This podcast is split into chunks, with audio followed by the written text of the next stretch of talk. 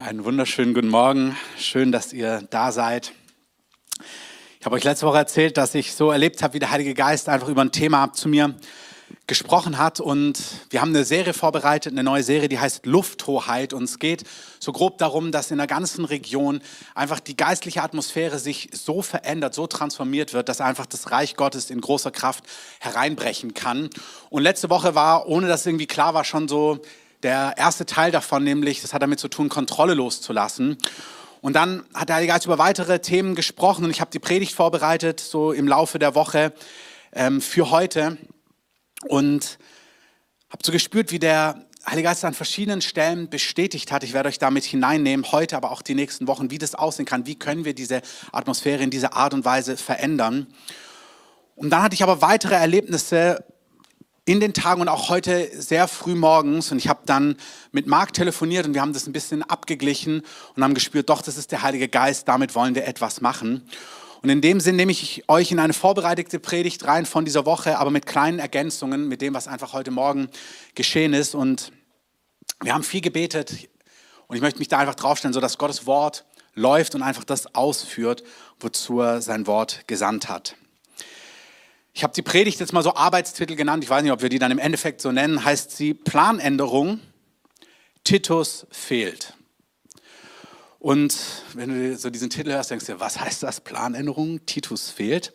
Im 2. Korinther 2, Vers 12 gibt es eine Bibelstelle, die lese ich euch vor. Da heißt es, Paulus schreibt hier, als ich aber zur Verkündigung des Evangeliums Christi nach Troas kam und mir eine Tür geöffnet wurde im Herrn, hatte ich keine Ruhe in meinem Geist, weil ich Titus, meinen Bruder, nicht fand. Und so nahm ich Abschied von ihm und zog fort nach Mazedonien. Wenn man das so liest, dann fragt man sich, okay, was ist das genau ähm, für eine Bibelstelle? Was sagt die aus? Aber wir lesen hier, dass Paulus schreibt, dass ihm zur Verkündigung des Evangeliums, was sein Herzschlag ist, was seine Leidenschaft ist, er will die Botschaft von Jesus weitergeben, er will, dass Menschen errettet werden. Und ihm ist eine Tür geöffnet worden, als er nach Troas kam, im Herrn. Also im Raum des Geistes gab es irgendwelche Möglichkeiten, wo er merkt, wow, da geht eine Tür auf, hier kann ich durchgehen und dieses und jenes vollbringen, was der Leidenschaft seines Herzens entsprochen hat. Aber dann sagt er, hatte ich keine Ruhe in meinem Geist, weil mein Bruder Titus, den habe ich nicht gefunden.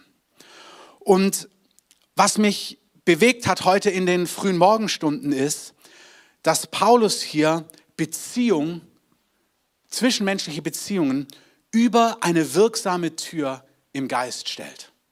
Er sagt, hier wäre im Geist was möglich, aber Titus ist nicht da. Und deswegen hat er Abschied genommen, um quasi Titus zu finden und so weiter und so fort. Als ich heute Morgen weiter gebetet habe, ich gebe euch gleich Kontext, kam mir eine Bibelstelle ins Herz, Matthäus 5. Ich liebe das, ich habe es oft gesagt. Der Heilige Geist, so sagt Jesus in Johannes 14, wird euch an alles erinnern, was ich euch gesagt habe. Und wenn du das Wort Gottes kennst, wenn das Wort Gottes in dir lebt, dann kann der Herr so leicht zu dir sprechen, weil du betest, du betest vielleicht in Sprachen und plötzlich kommen dir Bibelstellen und der Herr kann durch sein Wort dich führen und dir Richtung geben und Schwerpunkte zeigen. Und ich war im Gebet heute früh und dann habe ich diese Bibelstelle aus Matthäus 5, Vers 23 gehört. Wenn du nun deine Gabe darbringst zum Altar und dich dort erinnerst, dass dein Bruder etwas gegen dich hat, so lass deine Gabe dort vor dem Altar und geh vorher hin, versöhne dich mit deinem Bruder und dann komm und bring deine Gabe dar. Wir sind als Gemeinde in einer super spannenden Zeit. Und zwar nicht nur als Gemeinde, als weltweiter Leib. Wenn man so angeschlossen ist, auch an, ich nenne das jetzt mal den prophetischen Leib Christi, die offen sind auch für das Reden Gottes. Wir sind viel verbunden auch mit dem Gebetshaus in Kansas City. Ähm, die meisten von euch, ihr kennt die prophetische Geschichte, wie Tag- und Nachtgebet in der westlichen Welt entstanden ist. Wir haben bei unserer Konferenz viel darüber gesprochen. Man sieht, seit ungefähr zwei Jahren sind große Umbrüche weltweit. Da muss man kein Prophet zu sein. Wir haben das in unserer Gemeinde, in unserem Kontext erlebt. Wir haben das überall gesehen, dass Gott baut Dinge um. Wir sind dabei, die dreieinhalb vorzubereiten in Zusammenarbeit mit dem Elia-Kreis. Da werdet ihr in wenigen Tagen eine Mail zu bekommen, wie das jetzt konkret aussieht im Oktober wo wir empfunden haben, dass es wird so auch im Raum des Geistes ein entscheidender Moment sein, wo Gott etwas tut, in unserer Stadt, auch in unserem Land und darüber hinaus. Wir für uns durch diese ganze Covid-Zeit, ihr habt es mitbekommen, starten nächste Woche neu in Live-Gottesdienste, wo wir wieder zusammenkommen können, was wunderbar ist. Und natürlich, das ist im Praktischen so ein nächster Schritt. Und oft kommt es aber zusammen. Im Praktischen, im Natürlichen sehen wir etwas, was tatsächlich auch im Geist geschieht und was im Geist vor sich geht. Und wir gehen in eine neue Zeit hinein einfach. Im Natürlichen ist es so, dass wir als Gemeinde zwölf Jahre alt werden. Und das ist was Wunderbares, weil als Jesus zwölf war, da war er im Tempel und sie sind von Jerusalem weggereist. Und dann haben seine Eltern ihn gesucht. Wo ist Jesus? So auf dem Heimweg ähm, nach Nazareth von Jerusalem. Und er war nicht zu finden. Und da sieht man, die waren so mit der Großfamilie unterwegs. Dann sind sie zurückgegangen nach Jerusalem. Niemand hat seinen Sohn, ihren Sohn gesehen. Und dann finden sie ihn dort im Tempel und sagen, Jesus, was machst du hier? Wir sind auf der Heimreise, keiner der Verwandten. Wieso bist du einfach hier geblieben? Und Jesus mit zwölf stellt diese interessante Frage, wisst ihr nicht, dass ich im Haus meines Vaters sein muss? Also mit zwölf, da gibt es so eine Mündigkeit, auch im Judentum, wo junge Männer, Kinder in einer gewissen Form in eine Mündigkeit, in einen Schritt Richtung Erwachsenwerden hineingehen. Und wir glauben, dass es auch für uns als Gemeinde gilt, dass wir jetzt mit unserem zwölften Geburtstag in zwei, drei Wochen, dass wieder so ein nächster Schritt stattfindet. Deswegen auch im Natürlichen ist es so, habt ihr mitbekommen, wenn ihr Teil unserer Gemeinde seid, dass wir die Gemeindeleitung erweitern. Da haben wir so das, den Monat durchgeplant, Visionsabend am Dienstag, dann haben wir im Verein eine Wahl, dann werden wir sie einsetzen in der Gemeindeleitung. Wir haben euch damit hineingenommen. Und das ist richtig. Im Raum des Geistes gehen wir einfach verschiedene Schritte, die uns positionieren für das Neue und das Nächste, was der Heilige Geist tut. Und das ist wunderbar. Amen.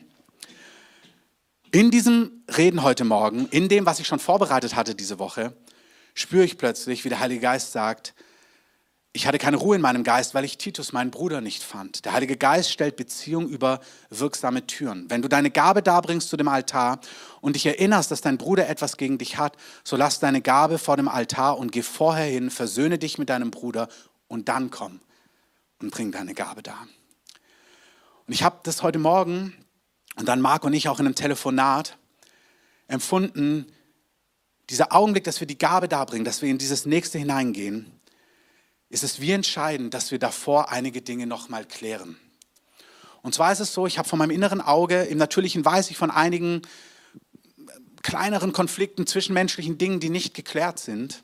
Jetzt keine persönlichen, das ist an der Stelle nicht in meinem eigenen Leben, sondern in meinem Umfeld.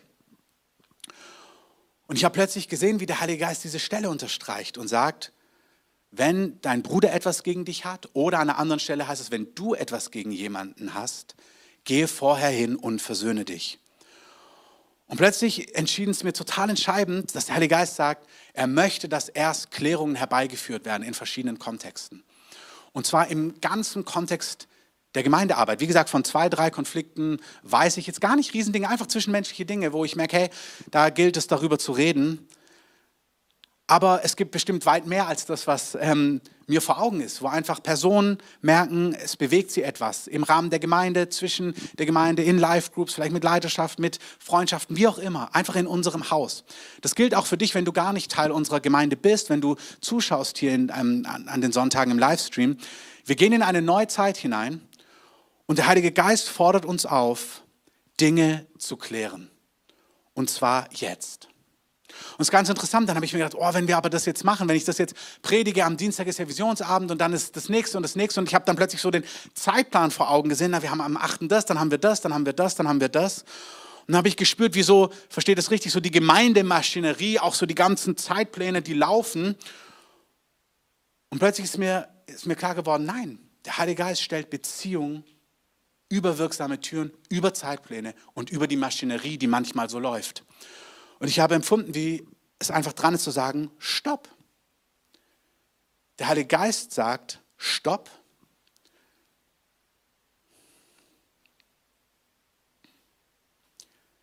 Und es werden erst Dinge geklärt und dann gehen wir die nächsten Schritte.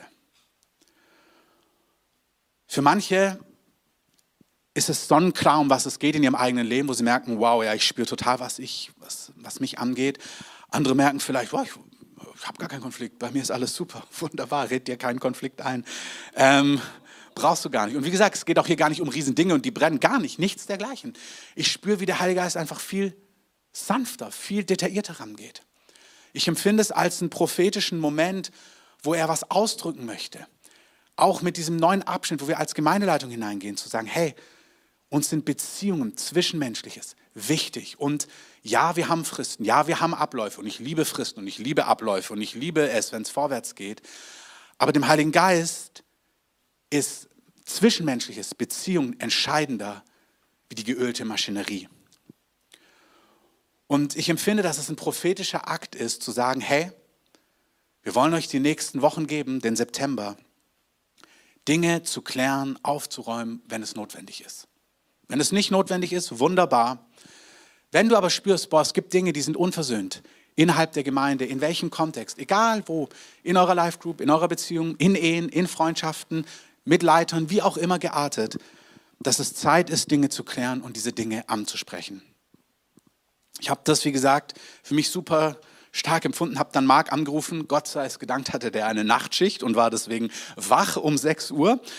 Habe ihn dann angerufen, dann haben wir telefoniert und als wir telefoniert haben und ich ihm das so dargelegt habe, was ich empfinde, kam so ein Weinen und Schluchzen vom Heiligen Geist über mich und dann über Marc, wo er einfach so die Gegenwart Gottes gespürt hat.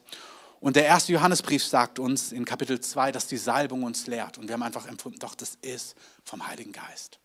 Und wir setzen eine Pausetaste und wir sagen, nein, stopp. Wir wollen, dass Dinge geklärt werden. Warum, glaube ich, ist das so entscheidend? Die Predigt, die ich vorbereitet hatte, geht genau in diesen Kontext hinein. Die hieß nicht Planänderung, Titus fehlt, und wie gesagt, ist nur ein Arbeitstitel, sondern eigentlich hieß die Predigt, und vielleicht nennen wir sie auch weiterhin so, Ankläger der Brüder. Und ich habe so gesehen in dem ganzen Kontext von Lufthoheit und geistlicher Atmosphäre und Transformation von Regionen ist dem Heiligen Geist ein Aspekt wichtig und das ist, dass wir mit dem Ankläger der Brüder nicht übereinstimmen. Wer ist der Ankläger der Brüder? Unser Widersacher, der Teufel, Satan, wie die Bibel ihn nennt, auch die alte Schlange, der Drache, der Menschenmörder, der Lügner, der Vater der Lüge, sind alles Namen für unseren Feind. Und im Buch der Offenbarung lesen wir in Kapitel 12, da wird er genannt der Ankläger, der Verkläger der Brüder, der die Kinder Gottes Tag und Nacht vor Gott anklagt. Also ein Aspekt von Satan ist, dass er Menschen, die zu Gott gehören, vor Gott anklagt. Und zwar mit ihren Unvollkommenheiten, mit ihren realen Unvollkommenheiten. Ich gehe da jetzt nicht in die ganzen Details rein. Ihr könnt, wenn ihr wollt, Sacharja 3 nachlesen. Da gibt es den Hohepriester Joshua, Josua, der mit Zerubabel damals ähm, den Tempel wieder aufbaut, als sie aus dem Exil zurückgekommen sind. Und dann gibt es eine prophetische Szene, die Sacharja, der Prophet, sieht. Und er sieht, wie Satan vor dem Thron Gottes erscheint und anfängt, diese Schlüsselfigur dort Josua, Joshua anzuklagen. Und er steht dort vor dem Thron Gottes und man sieht ihn, diesen Joshua, und er hat tatsächlich ähm, schmutzige Gewänder an. Das ist das Interessante, der Feind arbeitet immer so, dass er Dinge nimmt, auch Halbwahrheiten oder Unvollkommenheiten, und er nimmt sie und fängt an, Menschen vor Gott anzuklagen. Und das ist eine prophetische Szene. Ich führe die jetzt nicht aus, aber in dieser Szene ähm, sorgt der Herr dafür, dass Joshua die schmutzigen Kleider ablegen kann und er bekommt weiße und er bekommt reine Kleider, er bekommt einen neuen Kopfbund und Gott bestätigt ihm, du bist rein von mir, du hast Zugang, ich kann dich gebrauchen und so weiter und so fort. Das ist ein prophetisches Bild für das, was in Christus geschehen ist und wie gesagt, da haben wir die letzten Wochen auch vor der Sommerpause viel darüber gelehrt. Die Serie heißt Siegreich leben oder lieben, unsere Position in Christus. Wir sind die Gerechtigkeit Gottes. Wir sind nicht perfekt, wir sind nicht vollendet, aber wenn du zu Jesus gehörst, dann bist bist du gerecht vor Gott. Du hast reine Kleider, weiße Kleider, du bist die Gerechtigkeit Gottes. Amen. Das heißt, da wo der Feind dich anklagt, vielleicht für Unvollkommenheiten, da wo du auf dem Weg bist, und wir sind alle auf dem Weg, da hat es keinen Bestand, weil im unsichtbaren Raum vor Gott bist du gerecht, wenn du in Christus Jesus bist, wenn du zu ihm gehörst.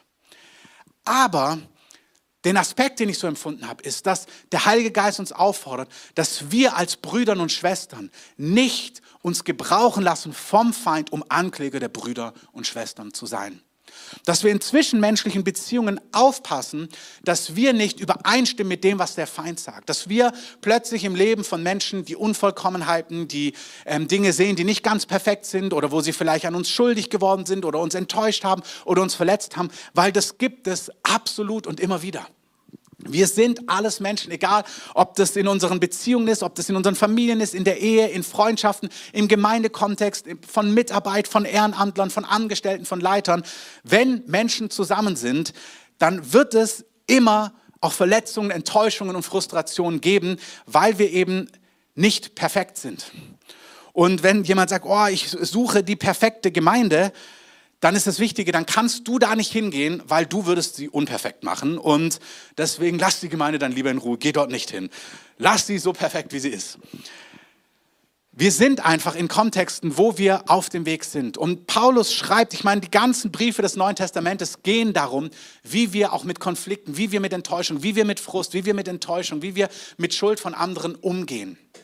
Und der Heilige Geist fordert uns auf, hier etwas vorzuleben, was die Welt natürlich nicht leben kann, was die Welt noch gar nicht, wir sind das Salz der Erde, wir sind wie die Hefe, so sagt es ähm, das Neue Testament. Hier sagt, das Reich Gottes ist wie Sauerteig, das ist wenig, aber es kann den ganzen Teig durchsäuern.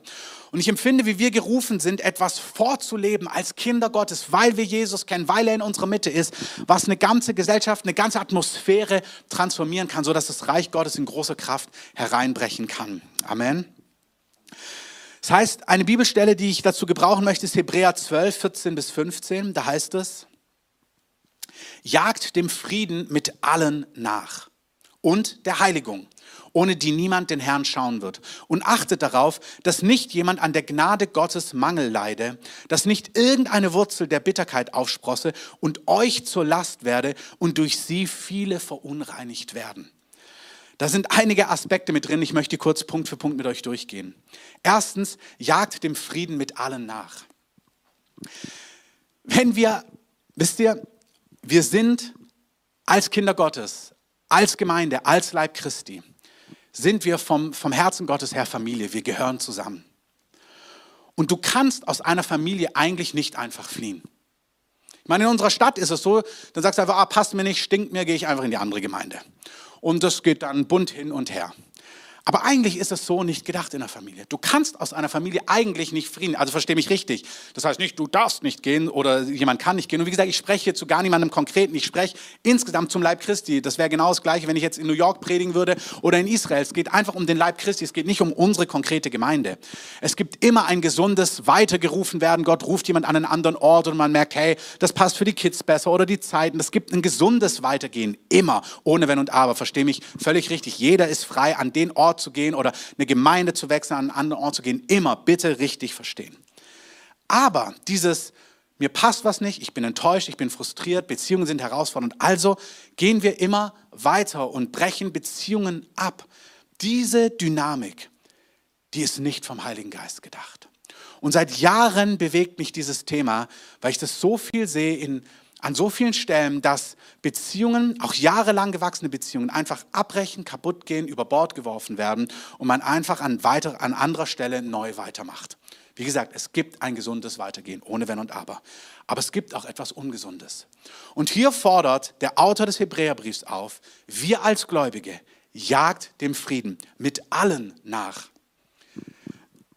Allen Denkst jemand, ja, okay, das ist so ein Wort, ja, grundsätzlich mache ich das ja, aber nicht mit dem oder nicht in dieser Situation oder nicht dieses und jenes. Aber hier steht, jag dem Frieden nach. Das ist auch nicht, naja, versuch mal irgendwie Frieden zu finden, sondern er beschreibt, jag ihm nach. Das heißt, Lass es dir ein Anliegen sein. Sei leidenschaftlich. Du jagst kein Tier irgendwie leger. So ein Jäger, der weiß, wann er rausgeht, wann er das Reh irgendwie, wann die da auf der, ich bin kein Jäger, also wenn die da in ihrem Hochstand sind, wann die da auf dieser ähm, Lichtung sind, wann, wie man sich anschleicht und so weiter und so fort. Das ist nicht was, was nebenbei passiert in der Regel, sondern du machst dir Gedanken, du hast Kalkül, wann du dorthin gehst, um dieses Reh zu erjagen.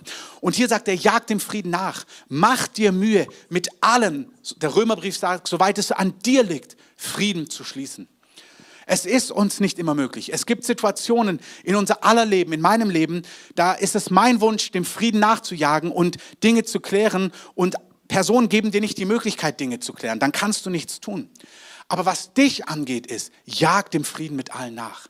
Mach es dir zu einem Anliegen, Konflikte, herausfordernde Situationen zu lösen. Und dann sagt er, und jage nicht nur dem Frieden mit allen nach, sondern jage auch der Heiligung nach. Heiligung, kurz beschrieben ist, jage der Jesusähnlichkeit nach. Also, wenn du dem Frieden mit Menschen nachjagst, ist total wichtig, dass du gleichzeitig auch dem nachjagst, dass du in diesem Konflikt Jesus ähnlicher bist und wirst. Weil wenn du dem Frieden nachjagst zu deinen Konditionen und die nicht unbedingt Jesus ähnlich ist, wird es sehr schwierig manchmal Frieden zu schließen. Manchmal können wir nur Frieden schließen, wenn wir gleichzeitig dem nachjagen, dass wir Konflikte auf die Art und Weise lösen wollen, wie sie unserem Herrn entspricht. Amen. Ich möchte es nur kurz andeuten. Jesus hat Konflikte so gelöst, als Leute ihn gefoltert, ausgelacht und verspottet haben, war er so voll von Liebe Gottes, dass er gesagt hat, Herr, vergib ihnen, sie haben gar keine Ahnung, was sie tun. Das ist ein bisschen ein hoher Anspruch, aber Matthäus 5 sagt, ihr sollt vollkommen sein, wie euer Vater im Himmel vollkommen ist. Wow. Da gibt es etwas, wo wir uns auffordern lassen müssen und dürfen zu sagen, wir wollen lernen, wie Jesus unser Leben zu gestalten und auch Beziehungen zu leben und auch Vergebung und Gnade zu leben. Und dann sagt er hier, also das ist nämlich dieser Aspekt, jagt dem Frieden mit allen nach und der Heiligung. Und zwar achtet darauf, also auch hier wieder, nicht nebenbei, sondern achte darauf. Hey, ich sage das zu dir. Achte darauf. Wir haben uns nicht abgesprochen. Jutta hat gesagt, Sprüche 4. Achte auf dein Herz. Achte auf dein Herz, weil hier entspringen die Quellen des Lebens. Achtet darauf, dass nicht jemand an der Gnade Gottes Mangel leide, dass nicht irgendeine Wurzel der Bitterkeit aufsprost und euch zur Last wird und diese Wurzel dann viele andere verunreinigt. Der Autor des Hebräerbriefs sagt hier, ihr müsst darauf achten, dass ihr nicht an der Gnade Gottes Mangel habt. Warum? Weil sonst kommt Bitterkeit und Bitterkeit vergiftet dich, aber nicht nur dich. Bitterkeit vergiftet dein Umfeld. Und er sagt, das ist gefährlich, es wird euch zur Last, es verunreinigt Menschen. Ein bitteres Herz zerstört nicht nur dich, sondern es zerstört auch andere Beziehungen, andere Freundschaften, andere Kontexte. Was ist das Gegenmittel zur Wurzel der Bitterkeit? Die Gnade Gottes.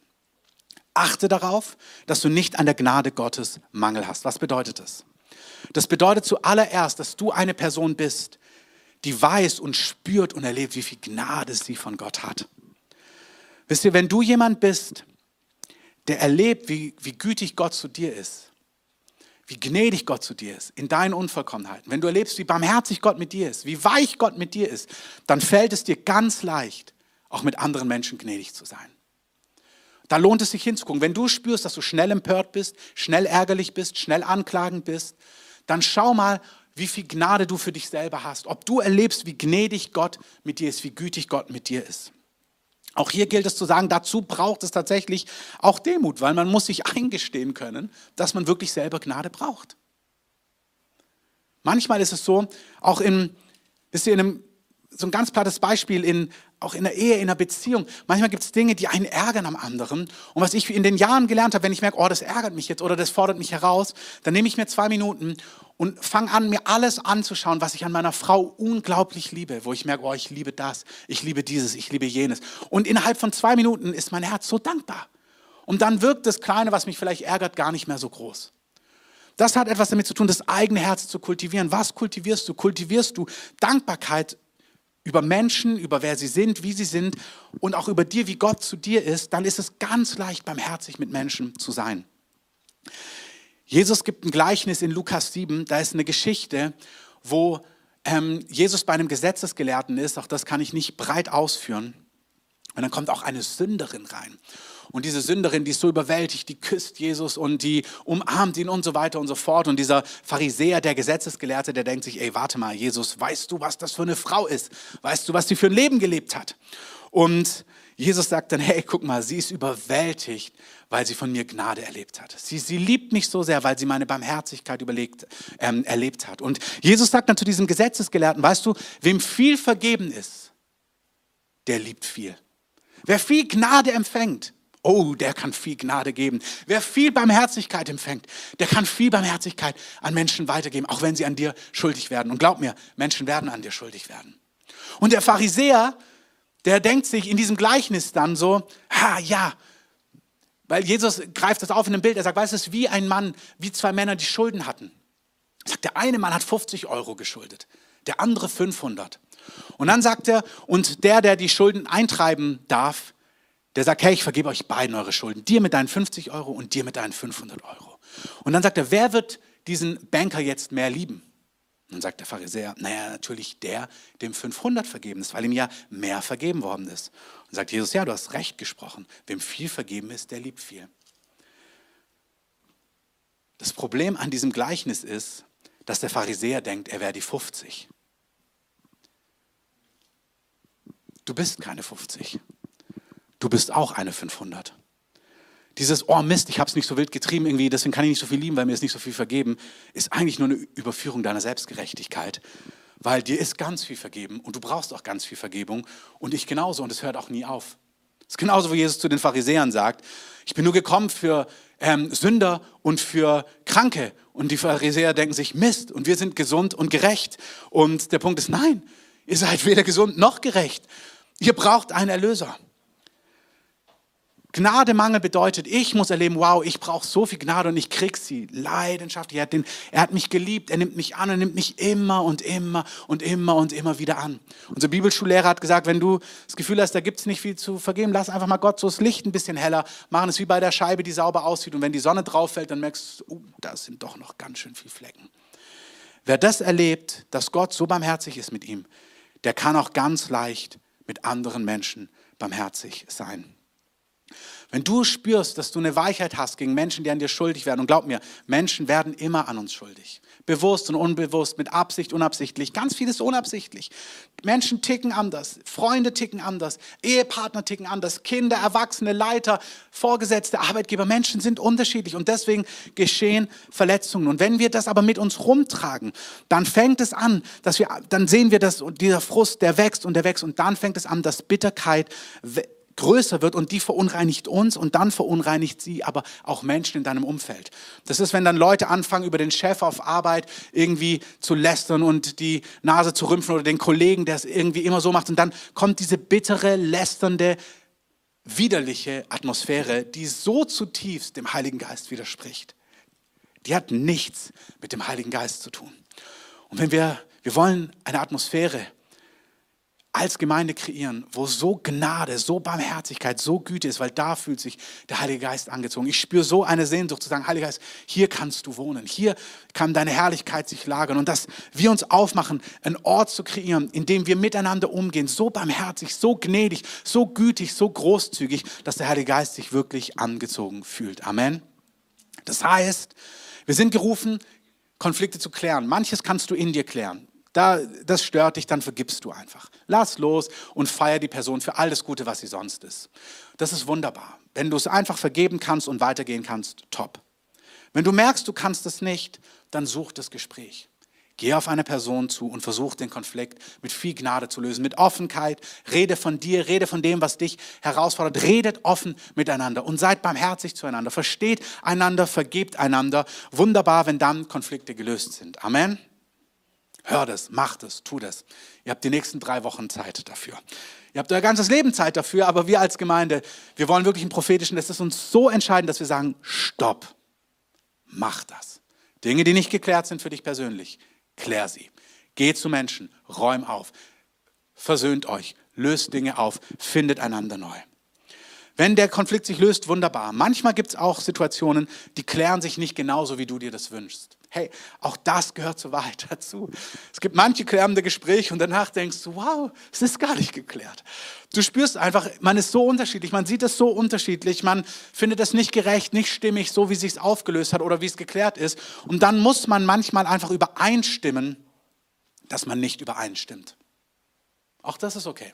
Dann ist es geklärt, dass man merkt, wir klären es, indem wir merken, wir sind hier wirklich unterschiedlicher Ansicht, wir sehen das anders.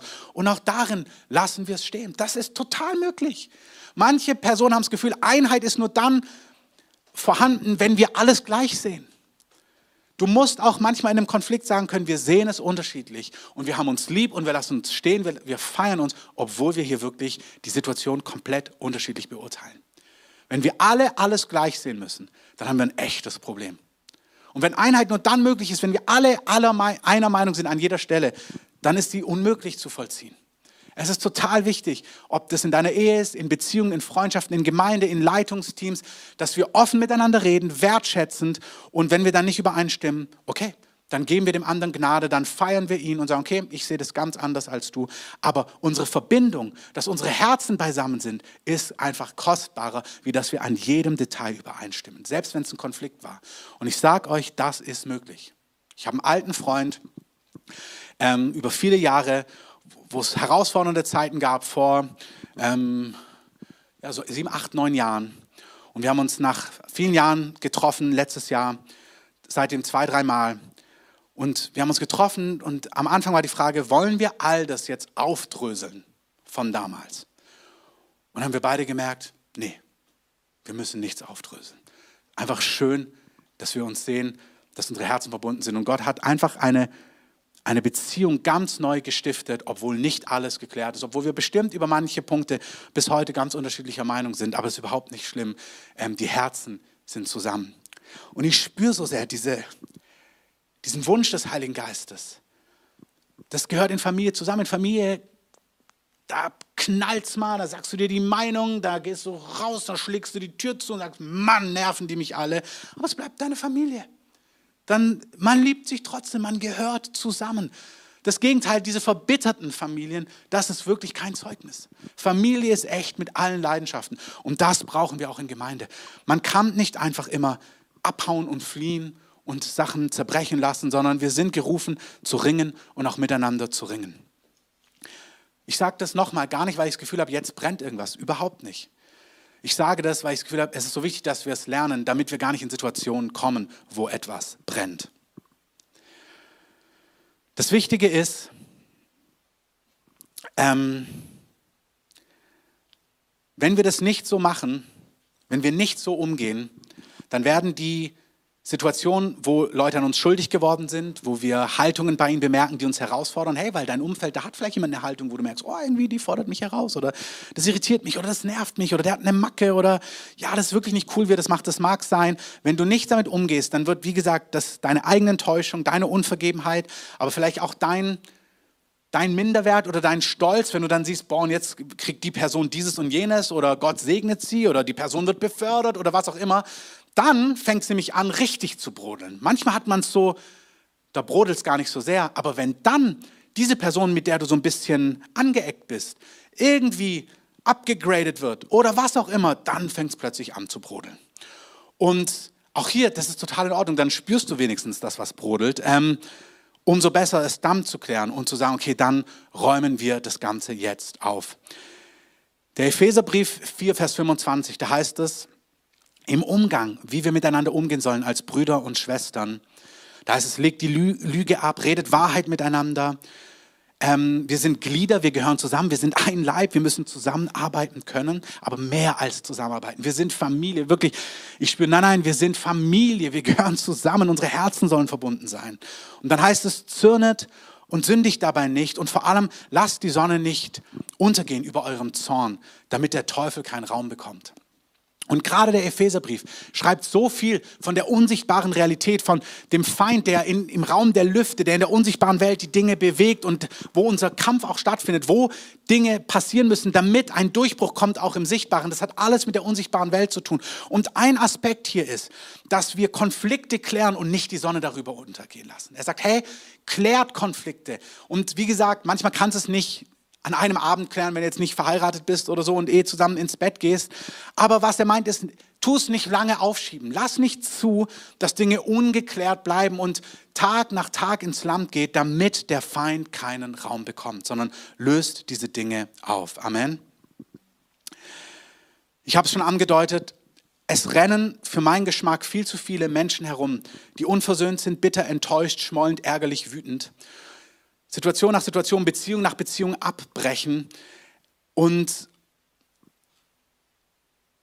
ich glaube, der Heilige Geist will das komplett transformieren. Und ich glaube, der Heilige Geist will uns so eine Gnade geben, das ganz neu zu leben. Ich glaube, es ist so notwendig, dass wir lernen, das neu zu leben. Wisst ihr, ich weiß aus meinem eigenen Leben, habe ich Fehler gemacht. Tausende. Ich habe Menschen enttäuscht, im Großen und im Kleinen dann die Frage in diesem Rahmen, hey, tut mir so etwas leid? Absolut. Und wie? Es tut mir leid für jeden Fehler, den ich in meinem eigenen Leben gemacht habe, der mir klar ist, der mir sichtbar ist oder auch Fehler, von denen ich vielleicht noch gar nichts weiß, die mir jemand sagen muss, wo ich dann sagen kann, okay, das tut mir leid. Ich kann aber von meinem Herzen sagen, dass ich es liebe, Dinge aufzuräumen und Versöhnung zu stiften. Ich weiß von meinem Leben, dass ich es liebe, dass Dinge sich ordnen, dass Beziehungen gekittet werden, dass Beziehungen heil sind.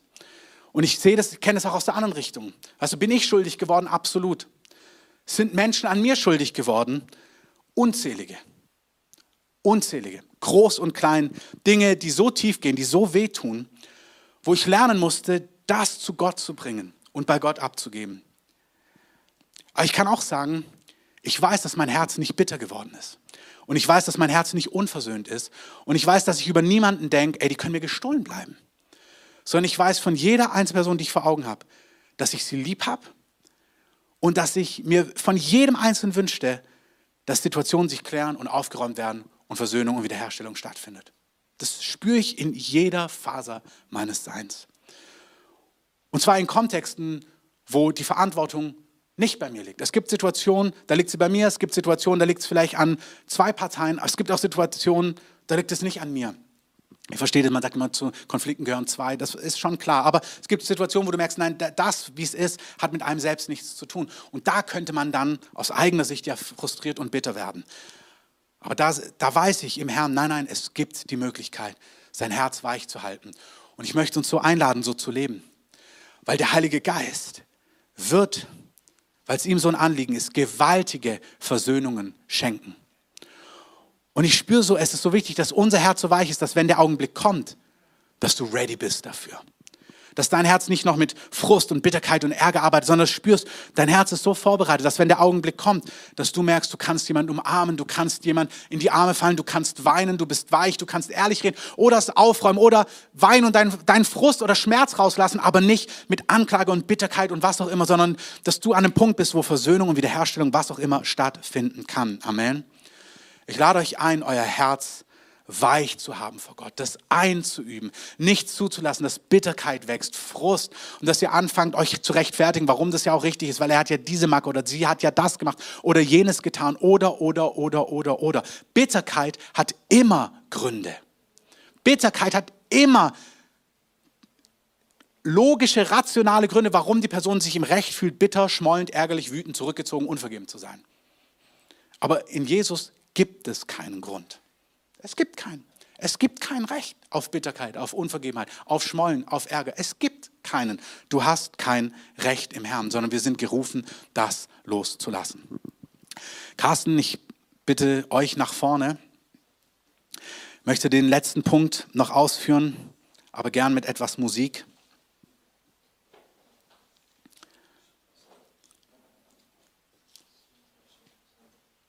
Über unsere Erde kommen zwei Entwicklungen, zwei Zuspitzungen, zwei Dinge werden zur Reife kommen. Und das, was ich heute gepredigt habe, hat zutiefst auch mit dem zu tun, wo die gesamte Welt sich hinein bewegt. Weswegen es so wichtig ist, dass wir hier dieses englische Wort Forerunner sind, dass wir diese Dinge einüben, dass wir diese Dinge leben, dass wir in diesen Dingen Vorbilder sind, sodass wir viele andere mit hineinnehmen können, aber auch ihnen das Wasser im Mund zusammenlaufen lassen können, weil sie spüren, wow, das, was ihr lebt, ist so attraktiv, das ist so herrlich, das ist so anziehend. Die zwei Entwicklungen, die über die Erde kommen, sind zum einen kommt ein Jesus spricht davon und Paulus greift es auf im zweiten Thessalonikerbrief. Er sagt, es kommt eine Zeit, wo die Bibel nennt es den großen Abfall. Die Bibel sagt, es kommt etwas über die Erde, wo, ich weiß nicht, Hunderttausende, Millionen Menschen vom lebendigen Glauben an Jesus abfallen werden. Das heißt nicht nur, dass sie Jesus verleugnen werden, sondern sie werden den biblischen Jesus, so wie er sich offenbart, den heiligen, lebendigen Jesus mit all seiner Leiterschaft, mit all seiner Agenda, diesen Jesus werden sie verleugnen, dem, von dem werden sie sich abwenden. Und Jesus schreibt dann, er, Jesus greift diese Entwicklung auf. Und wir lesen von dieser Entwicklung in den Evangelien, aber wir lesen schon prophetisch davon beim Propheten Micha. Der Prophet Micha sagt, schreibt im Kapitel 7 etwas und Jesus greift bei seinen Endzeitreden genau diese Stelle auf. Also Jesus, als er seine Jünger lehrt über die Endzeit, greift Micha 7 auf und da heißt es, glaubt nicht dem Gefährten, verlasst euch nicht auf den Vertrauten. Vor der, die an deinem Busen liegt, hüte die Pforten deines Mundes.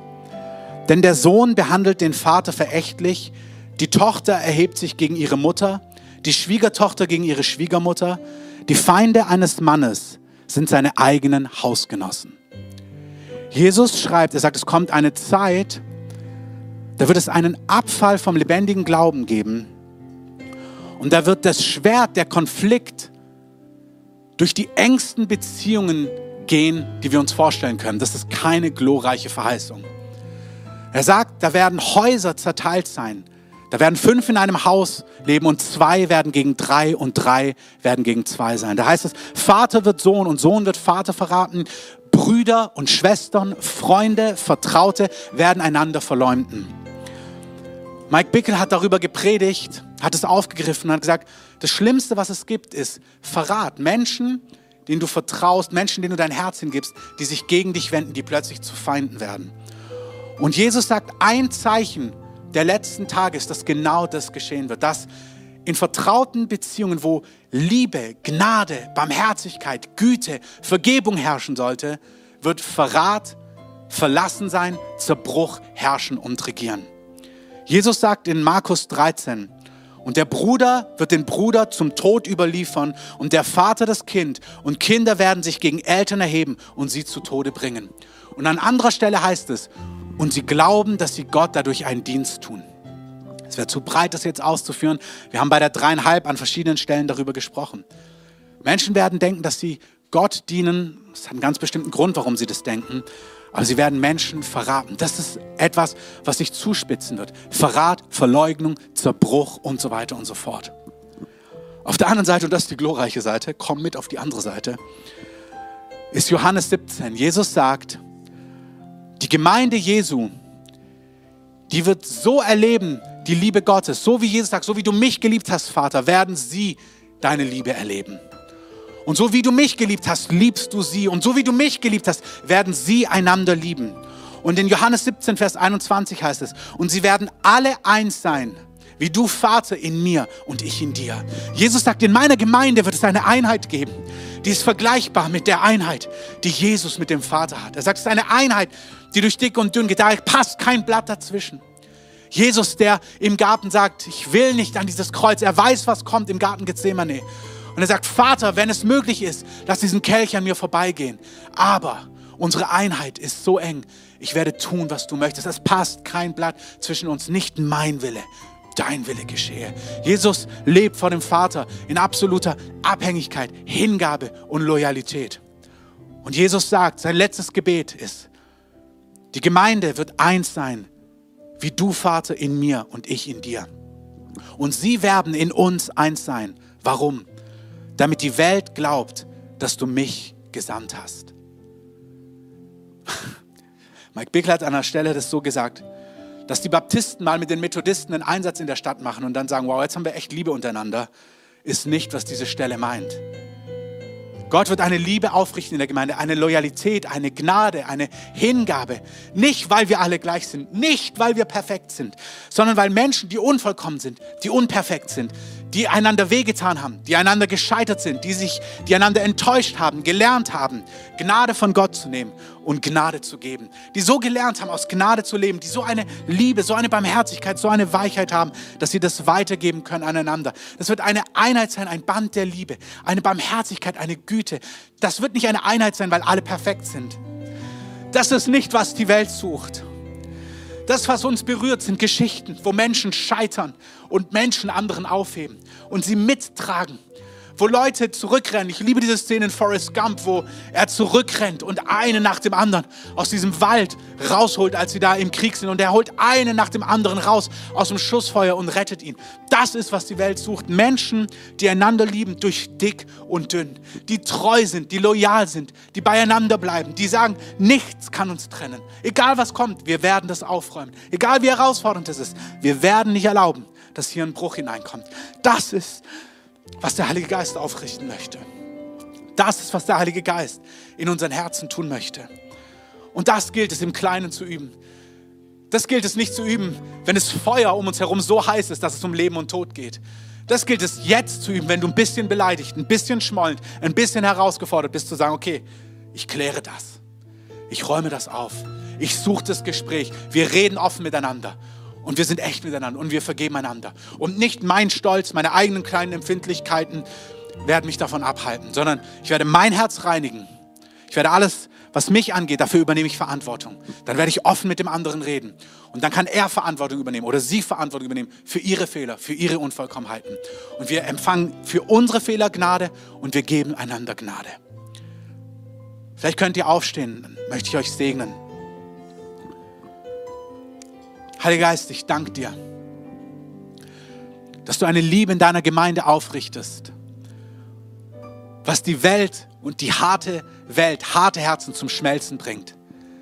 Eine Loyalität, eine Liebe, eine Hingabe, eine Treue, eine Fähigkeit, Dinge aufzuräumen, Brüche zu heilen, einander zu vergeben, Brücken zu schlagen. Dass die Welt sagt, das ist das Schönste, was ich je gesehen habe. Jesus, du hast gesagt, niemand hat größere Liebe als jemand, der sein Leben für seine Freunde hingibt. Herr, du hast uns ein Beispiel gegeben, wie wir füreinander leben können. Und ich danke dir, dass wir sagen können, auch als Gemeindeleitung, wir machen Stopp. Egal wie wirksam, was für tolle offene Türen wir haben. Wenn Titus fehlt, dann halten wir inne. Ich danke dir, dass du Liebe, Beziehung, Familie über eine geölte Maschinerie stellst. Das war uns immer ein Anliegen. Aber ich danke dir für diesen prophetischen Akt. Wir legen dir diesen Monat September hin. Wir danken dir, dass wir vor dir erscheinen werden, vor deinem Altar. Und Herr, aber bevor wir kommen, wollen wir die großen und die kleinen Dinge klären. Entweder für uns persönlich oder miteinander, wo notwendig, in Gesprächen. Ich bete, dass du jedem Gnade dafür gibst. Ich bete, dass niemand zurückbleibt. Ich bete, dass niemand in Angst hängen bleibt, aber auch niemand in Stolz und Rechthaberei. Sondern ich bete, dass wir so eine Sehnsucht haben, einander zu lieben, versöhnt zu sein miteinander, einander zu vergeben, die Schönheit von Beziehung zu kosten und zu schmecken. Ich bete, dass du einen Geist der Wiederherstellung ausgießt über unsere Stadt. Du hast gesagt, dass das die Stadt der Wiederherstellung sein wird. Herr, es gibt so viele Brüche in unserer Stadt, so viel zerstörte Beziehungen, so viel Zerstörtes. Und wir beten, dass du eine große Gnade, eine große Barmherzigkeit ausgießt über unsere Stadt und über unserem Land. Und ich bete, dass du unsere Stadt zu einer Stadt machst, wo wir andere lernen können, wie man nicht Trennung lebt, sondern Versöhnung und Heilung und Wiederherstellung. Ich bete, dass es ein Exportgut wird, dass es etwas wird, was von unserer Stadt ausgeht. Damit segne ich dich, auch wenn du aus einer anderen Stadt bist, dass du ein Broker dieser himmlischen Realität wirst, dass du die Atmosphäre in deinem Umfeld transformierst, in deiner Familie, in deinen Beziehungen, in deiner Gemeinde, sodass die Herrlichkeit Gottes hereinbrechen kann wie nie zuvor.